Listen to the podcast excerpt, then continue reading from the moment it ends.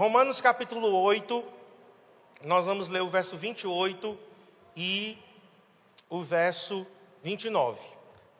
Deixa aí aberto. E eu quero orar com você nesse momento pela palavra. Senhor, em nome de Jesus, nós pedimos nessa hora a graça, a unção necessária para que a palavra seja ministrada.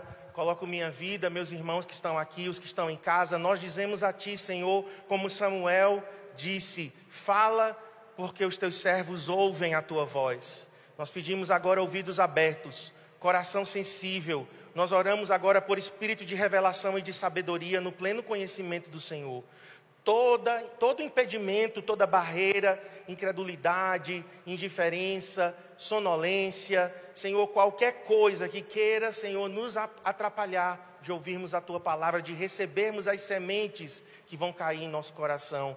Eu oro agora para que o Espírito Santo se levante e venha agora agindo em nosso favor. Em nome de Jesus. Amém.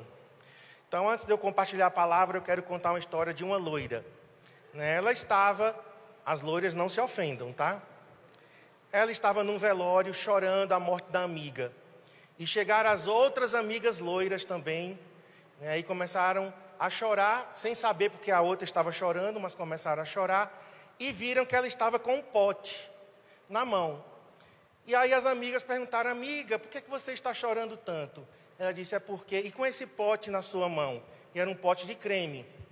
E aí ela disse: Não, é porque a minha amiga, quando, antes de morrer, ela disse que queria ser cremada. Então, por isso que eu estou com esse pote aqui. Aí ela abriu o pote e começou a lambuzar a defunta com creme, né? Porque ela queria ser cremada, não é? Então, as loiras aqui, né? Eu sei que todas as loiras aqui são inteligentes. Amém? Tem loiras de verdade, tem loiras, né? como a minha amada esposa, ela é loira, né, assim, por decisão, né? Então vamos lá. Romanos 8, 28.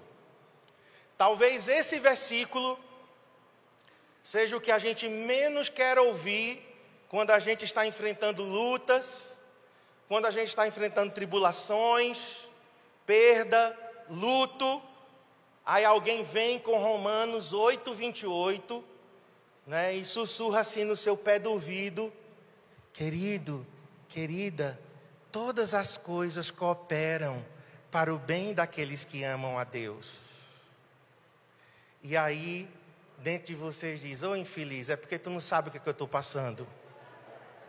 Você não sabe a guerra, o perrengue que eu estou enfrentando. Então, esse versículo quando ele é isolado a primeira parte da segunda parte, porque o versículo 28 tem a parte A, e sabemos, vou colocar aqui o versículo para a gente ler, e sabemos que Deus faz todas as coisas cooperarem para o bem daqueles que o amam. Essa é a parte A. Mas existe a parte B. O final do versículo diz: e que são chamados de acordo com seu propósito.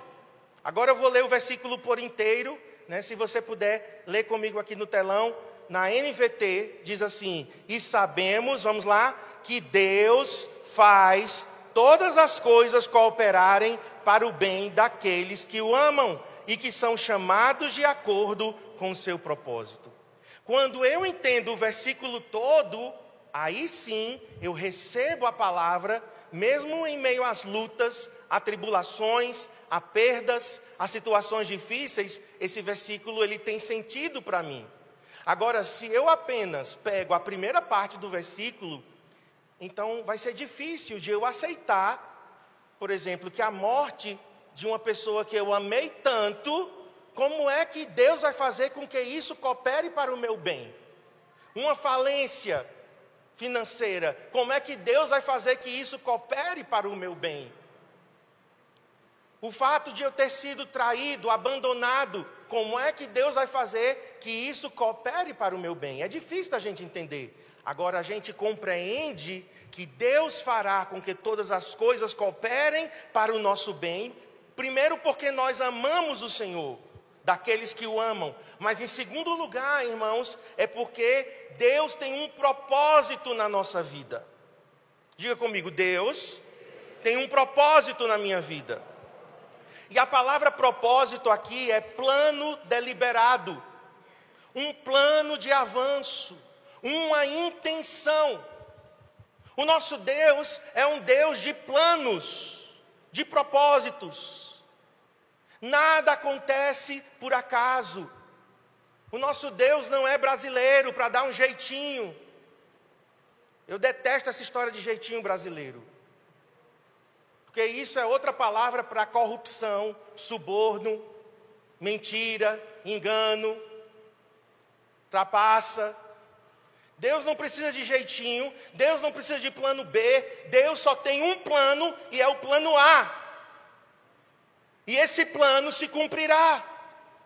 Na minha vida, na tua vida, na igreja se cumprirá. Amém?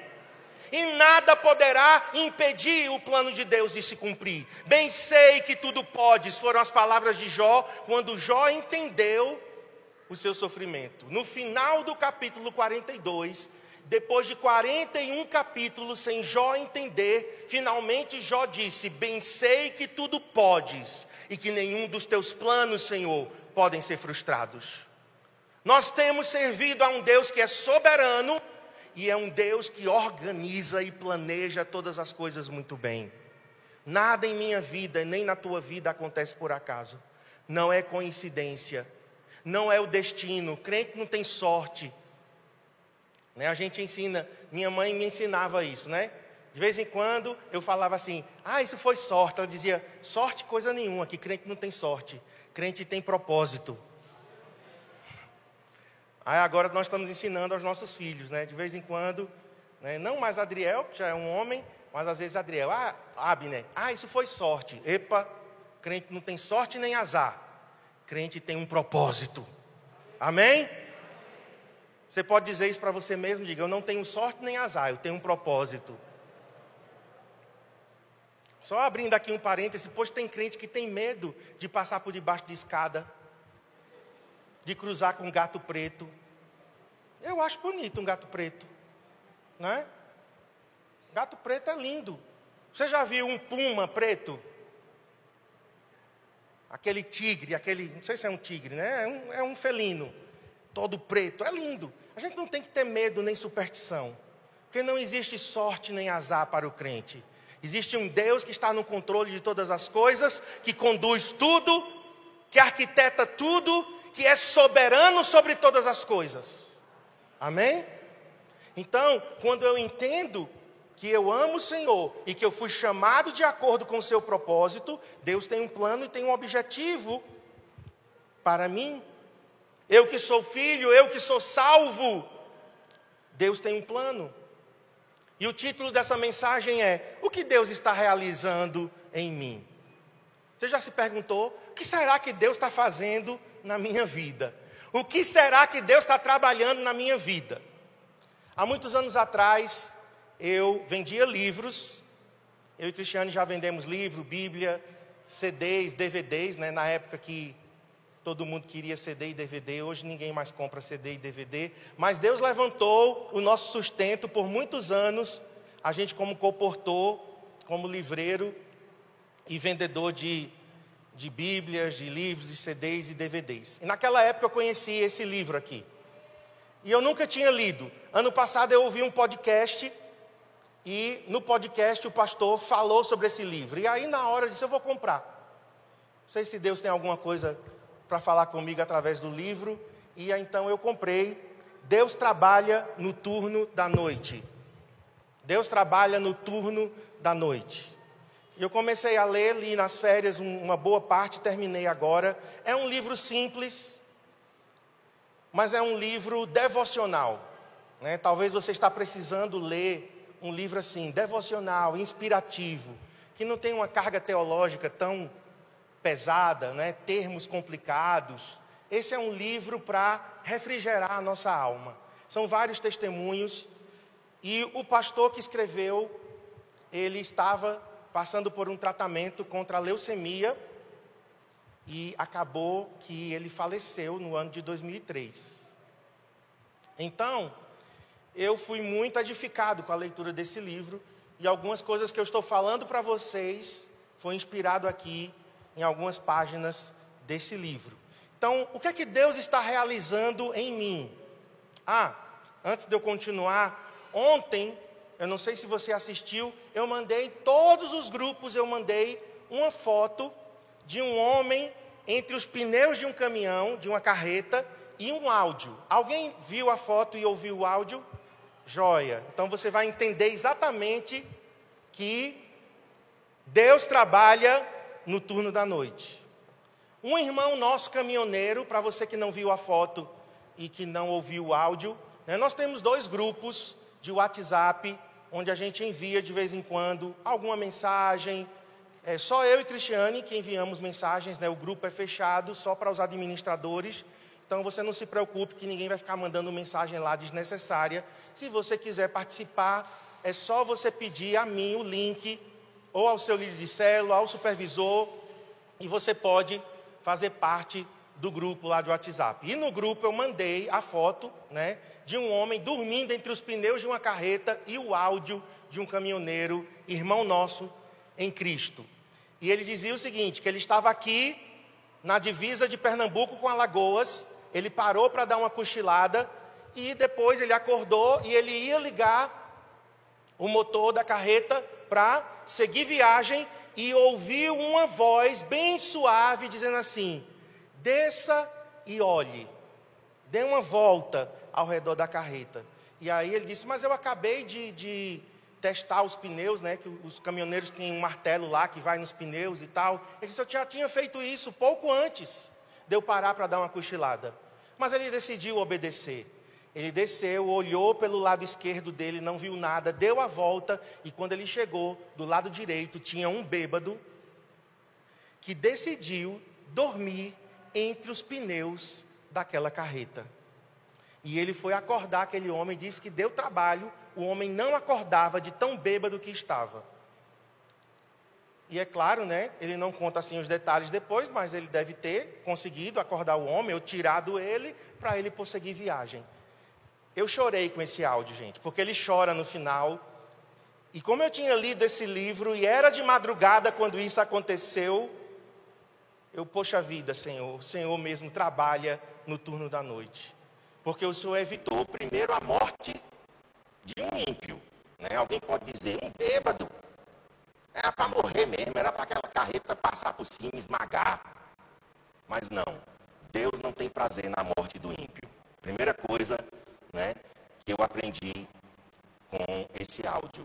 Né? Era um bêbado, talvez uma pessoa desprezada, que a família nem quer saber, mas Deus preservou aquele homem da morte e deu a ele uma segunda chance. Amém? Mas em segundo lugar, que para mim foi o mais forte, Deus poupou o seu filho, né?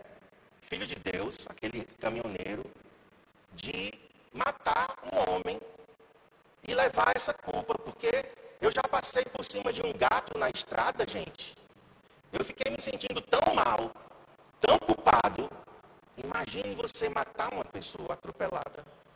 E Deus guardou aquele servo dele dessa tragédia. Porque ele ouviu o sussurro do Espírito Santo em seu ouvido: desça, dê a volta e cheque tudo. Sabe, irmãos, Deus estava ali trabalhando no turno da noite. Olha aí a foto do sujeito. Veja a situação. Alguém pode dizer, isso merecia morrer, homem. Como é que a pessoa vai para, no meio de dois, de, de, dos pneus de uma carreta, dar uma cochilada? Mas Deus não pensa assim. Deus é um Deus que tem misericórdia. Teve misericórdia do bêbado, teve misericórdia também do motorista. Diga comigo, Deus. Vamos personalizar, né? Bate assim no peito e diz: Meu Deus, trabalha no turno da noite. Quando eu não estou vendo, quando eu não estou percebendo, quando eu não estou sentindo, ainda assim Ele está trabalhando. Amém? Vamos aplaudir o nosso Deus.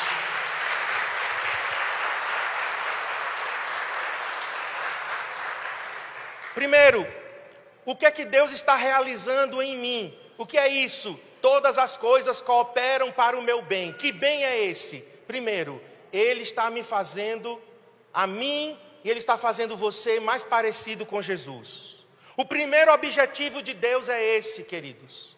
O propósito eterno de Deus é o quê? É ter uma família de muitos filhos iguais a Jesus. Vamos dizer o propósito eterno de Deus?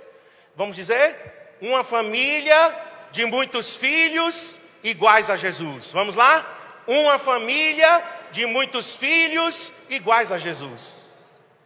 Deus Pai, Deus Filho, Deus Espírito Santo, existindo eternamente, decidiram, deliberaram entre si, conversando entre si, a Santíssima Trindade, eles decidiram: não vamos ficar aqui só nós três. Está muito gostosa a nossa comunhão, não precisamos de mais nada, porque a verdade é que Deus é autossuficiente. Ei, Deus não precisa de nós, não. Isso pode te decepcionar, isso pode decepcionar a teologia coach. Deus não precisa de nós, mas Ele quer a nós. É diferente. Deus triste no céu, acabrunhado, ah, eu estou me sentindo tão vazio, eu preciso criar o homem para me preencher. Que é isso? Larga disso. Para com isso. O nosso Deus é autossuficiente, autoexistente. Ele decidiu nos criar para comunhão. Agora deixa eu te dizer, mais para o nosso bem. Somos nós que precisamos dele. Nós é que precisamos da presença de Deus. Deus nos criou foi para a sua glória. Para a sua glória. Quando eu relaciono com Deus, sou eu que estou sendo beneficiado. Vamos parar com essa história de colocar Deus como se fosse o nosso escravo, o nosso servo, como se Deus fosse um menino que estivesse precisando de nós o tempo todo. Essa é uma mentira que está sendo incutida nesta geração por uma teologia errada.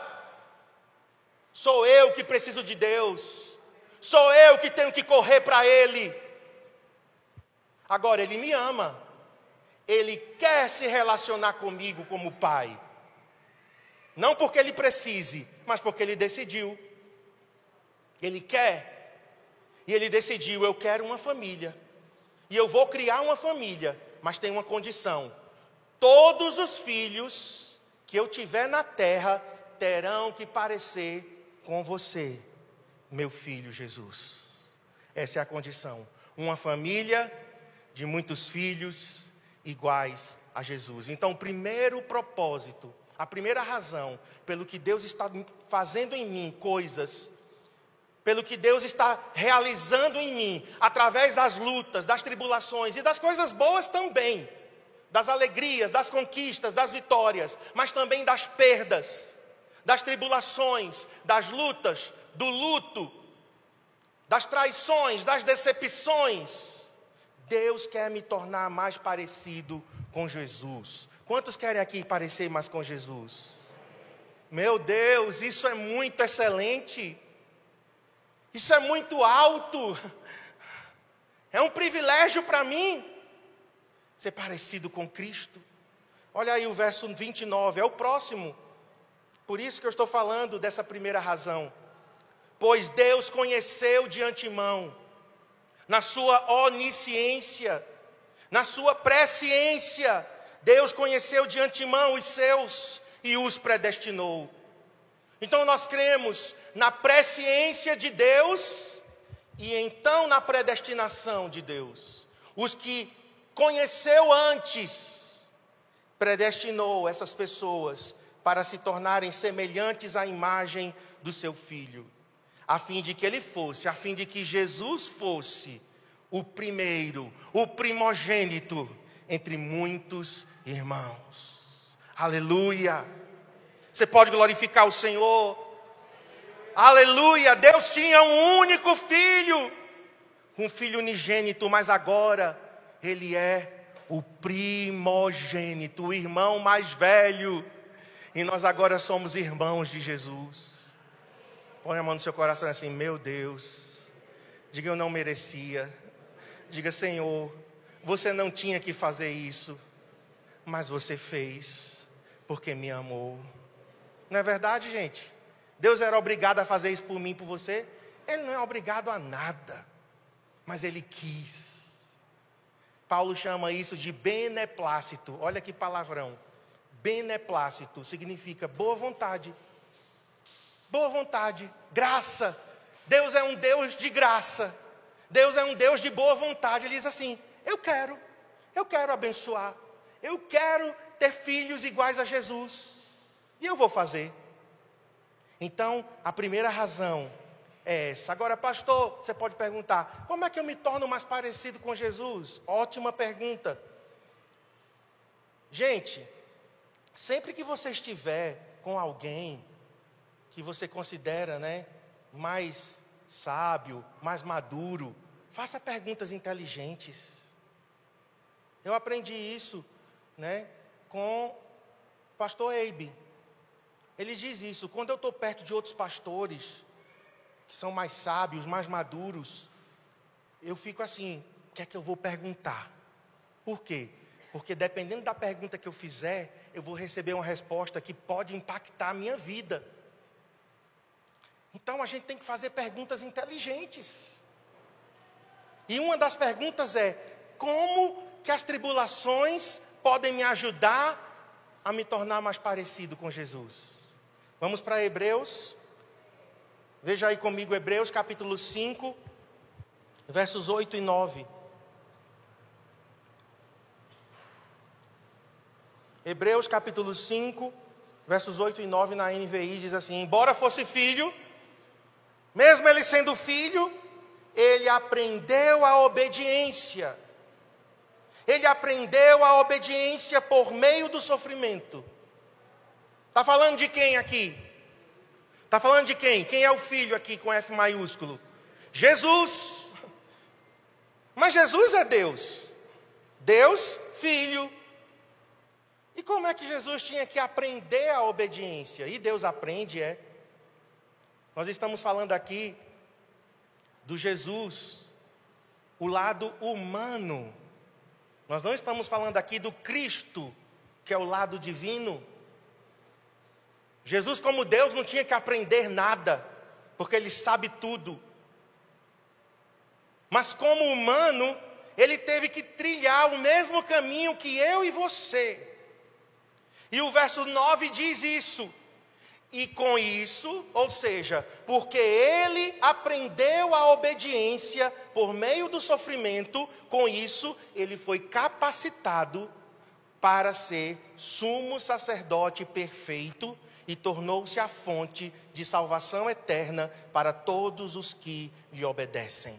Ou seja, ele tinha que passar por tudo para que através dele, do exemplo dele, do caminho dele, eu e você também aprendêssemos a obediência pelas coisas que sofremos. Essa é uma mensagem que muitos não querem ouvir. Porque se estivéssemos pregando aqui prosperidade, fama, sucesso, esse lugar estaria superlotado. Eu teria gente pendurada até nesse gesso aqui. Venha porque Deus vai dar isso. Venha porque você vai ter a casa própria. Venha porque você vai ter um carro zero. Você vai casar com uma loira. De olhos verdes, de olhos azuis. Rica, Mas a mensagem aqui é: nós vamos nos parecer com Jesus, nós vamos ser mais semelhantes a Ele, nós vamos aprender o caminho da obediência através do sofrimento. E eu não tenho como, queridos, tirar esse versículo 8 de Hebreus 5 das Escrituras. Eu não tenho como mudar isso. Uma pessoa só amadurece através do sofrimento. Não é na bonança. Olha para mim, tempos fáceis criam crentes fracos. Tempos fáceis cria homens fracos, mulheres fracas. Talvez seja por isso que alguns que são herdeiros, né? Os pais e os avós trabalharam muito, batalharam muito para dar uma vida melhor aos seus filhos. Aí o que é que esses pais e avós fizeram? Pouparam seus filhos e netos de todo o sofrimento e deram tudo a eles. Sabe o que é que esses filhos e netos farão? Adivinha comigo?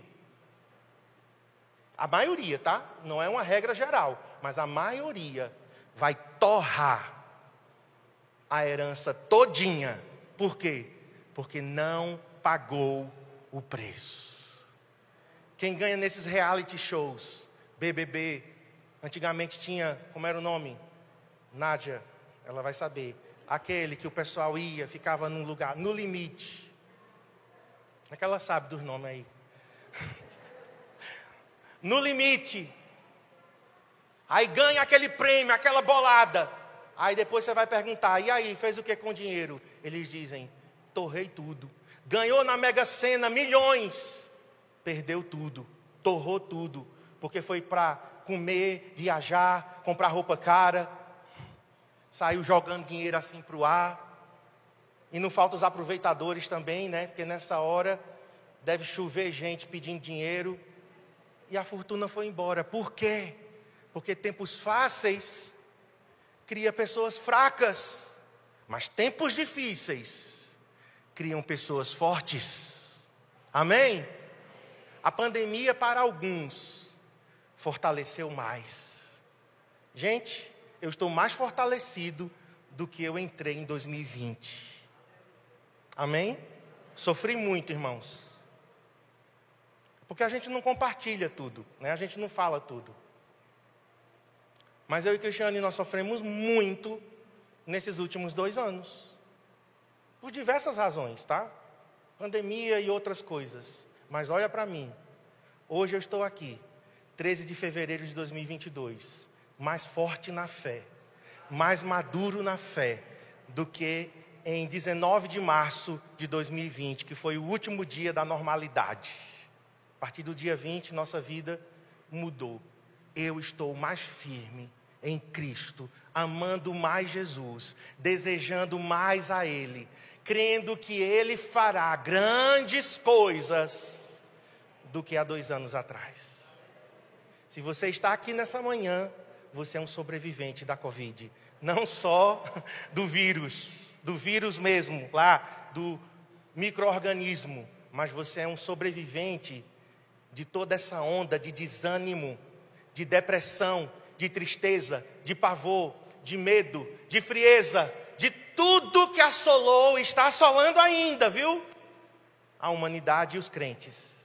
Porque a igreja não está fora disso tudo não é? A igreja faz parte da sociedade. Mas quantos aqui podem dizer: eu sobrevivi, eu estou mais forte, eu estou mais firme, eu estou amando Jesus. Levanta a mão, eu estou perseverando. Eu quero Jesus, eu quero a vontade dele na minha vida, com Covid, sem Covid. Amém? Então, o filho aprendeu a obediência por meio do sofrimento. Sofrimento é um treino para os músculos espirituais. Então ninguém desenvolve fé na bonança. Na bonança é o tempo da gente desfrutar, é o tempo da gente descansar. Deus nos dá períodos de bonança, sim.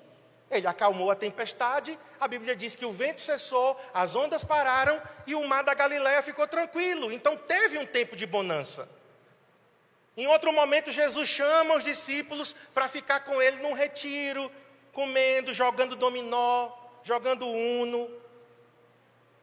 Quem assistiu aqui o The Chosen, a gente vê ali um Jesus, né, diferente do que a gente está acostumado, é ou não? Tem uma figurinha, o meu discípulo José Milton, ele tem uma coleção de figurinhas de WhatsApp. Aí eu fico trocando com ele as figurinhas. E tem uma figurinha que é Jesus com os discípulos numa roda pulando.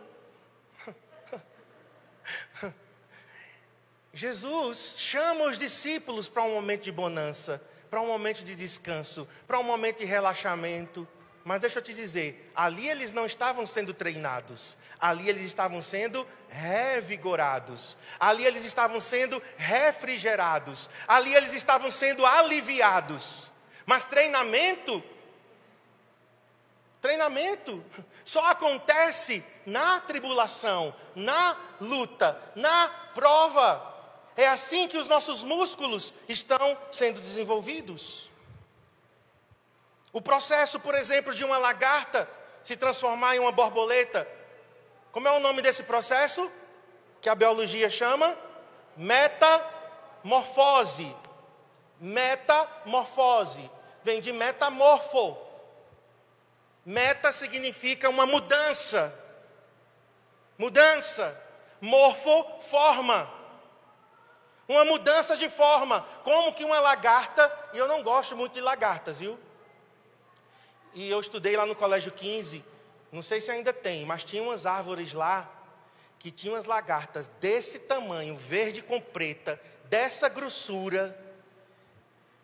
Meu Deus. Eu tinha muito nojo daquelas lagartonas assim, desse tamanho assim, gordona. Diz que tem gente que assa e come, que é bem suculenta. Lá na Bolívia, dentro do coco, eu morei na Bolívia, né, por algum tempo. Dentro do coco cria o que eles chamam de gussano. Gussano é uma palavra chique para larva. E o gussano é desse tamanho. E ele é criado dentro do coco. E os bolivianos, alguns, né, dizem que o gussano do coco tem gosto de coco. E eles pegam, no nordestinês é tapuru. Eles pegam aquele tapuru gigante, eles dizem que tem gosto de leite condensado com coco. Sinceramente, irmãos, eu rejeito esse, esse leite condensado com coco, viu? Mas aquele gussano é uma larva. É a larva de um inseto que um dia aquela larva ela entrará num casulo, crisálida. É uma capa, é uma casca que passará alguns dias. Né? Eu não sou especialista em metamorfose de borboleta, certo? Mas alguns dias e depois de alguns dias aquela casca ela vai se romper e aquela lagarta não será mais uma lagarta, porque ela terá passado por um processo de transformação, onde asas foram criadas. Patas é pata, né? Borboleta tem pata, né? Ou perna. Sei lá, pata ou perna. foram criadas e ela vai sair daquele casulo. Agora olha para mim fizeram uma experiência. Pegaram vários casulos e rasgaram, abriram com a tesoura para libertar as lagartas que já eram borboletas, para que elas saíssem facilmente do casulo. E cortaram o casulo com tesoura. E elas saíram, mas quando elas saíram, elas não conseguiram voar elas ficaram rastejando no chão, elas ficaram se debatendo e depois morreram. Por quê? Porque descobriram que o processo de sair do casulo, elas tinham que esticar, elas tinham que forçar, e quando elas estavam forçando, esticando, era o processo de treinamento para que ao sair do casulo as asas se abrissem e elas pudessem voar, mas só voariam porque passaram pelo processo. É outra palavra que a gente não gosta. Diga processo. Não é processo judicial, não. É que já está balançando na cabeça como advogado. É, eu amo processo, porque, ó, dinheiro. Quando eu falo de processo, é o intervalo. Eu recebo uma promessa, eu recebo uma palavra, mas até a palavra e a promessa se cumprir, tem um intervalo, tem uma brecha. E esse é o processo.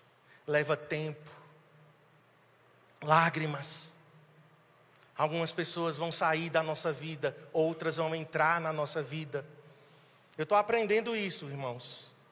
Porque a gente só quer, né? Como diz o Matuto, venha nós, venha nós. Vosso reino, nada. Mas a gente tem que aprender que o processo é esse. São ganhos, são perdas. É abrindo mão de algumas coisas para receber outras coisas. É um processo. E nisso tudo, o Senhor está nos fazendo mais parecidos com Jesus. Amém? Cenas do próximo capítulo. A segunda razão, porque o Senhor está operando coisas em mim, é porque Ele está investigando o meu coração. Mas fica para a próxima. Vamos ficar em pé? Se você puder comprar esse livro, a linguagem é muito simples, muito simples. Um livro devocional. Mas talvez você está precisando de leituras assim, inspirativas. Não é tão caro. Acho que custou vinte e poucos reais esse livro. 29. Eu quero orar agora por esse primeiro ponto. E eu vou convidar você a colocar a mão sobre o seu coração. Deus está trabalhando em mim. Deus está operando em mim. Coisas para que eu me torne mais parecido com Jesus.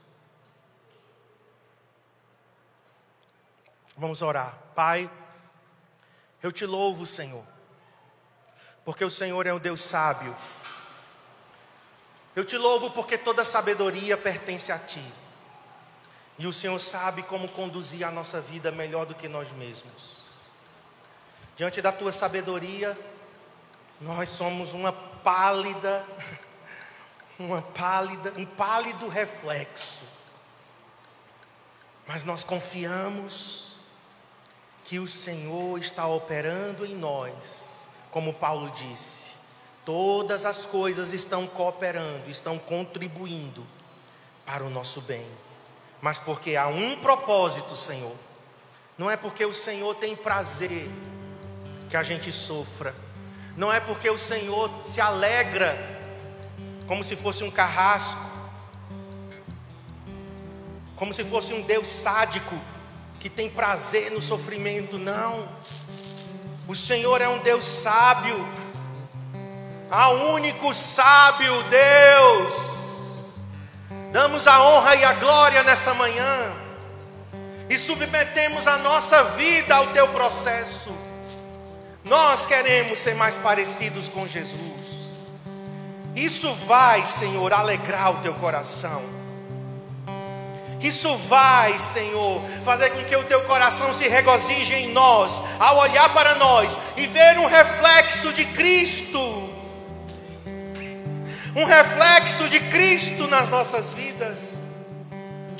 Quando eu falar, quando eu agir, quando eu pensar, quando eu me mover, quando eu decidir, quando eu lidar com Cristiane, com Adriel, com Abner, com as minhas ovelhas, quando eu lidar com o desconhecido, quando eu, Senhor, viver as situações do dia a dia, que Cristo seja visto em minha vida, que eu seja um reflexo puro e claro do caráter de Jesus, que as crianças queiram estar perto de mim, que a minha presença seja uma presença, Senhor, agradável, palavras temperadas com sal, palavras que edificam, Senhor, por onde eu passar, que eu deixe o bom perfume, o bom aroma, as marcas de Jesus.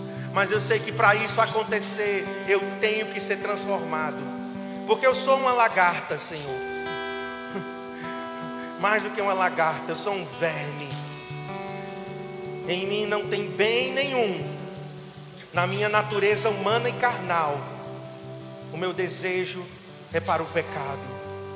Mas, Senhor, tu estás trabalhando em mim a tua natureza de santidade.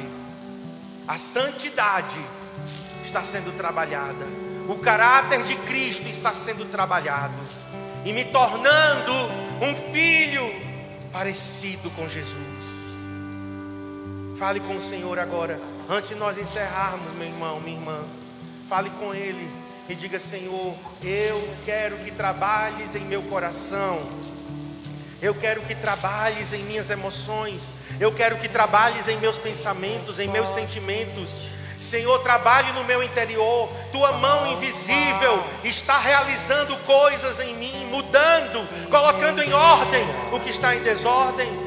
Ó Senhor, trabalhando em nossas vidas, usando circunstâncias, usando as situações, perdas, lutos, traições, decepções, tribulações, produzindo em nós a obediência, produzindo a obediência. E nós oramos, Senhor, por nós mesmos nessa manhã.